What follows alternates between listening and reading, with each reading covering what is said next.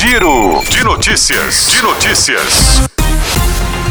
Sábado, dia 18 de junho de 2022. Eu sou Camila Matias e esse é o Giro de Notícias. O núcleo pré-universitário da Universidade Estadual do Ceará, o SVEST, está com inscrições abertas para quatro novas turmas. A oferta é para o curso na modalidade intensiva, para os turnos manhã e tarde. O cursinho intensivo tem duração de um semestre e é indicado para os estudantes que pretendem fazer o Enem ou quem vai prestar vestibular no final de 2022. As inscrições podem ser feitas até o dia 1 de julho e as aulas têm previsão para o início 11 de julho no formato presencial. O aluno ainda pode escolher entre os horários da manhã ou da tarde.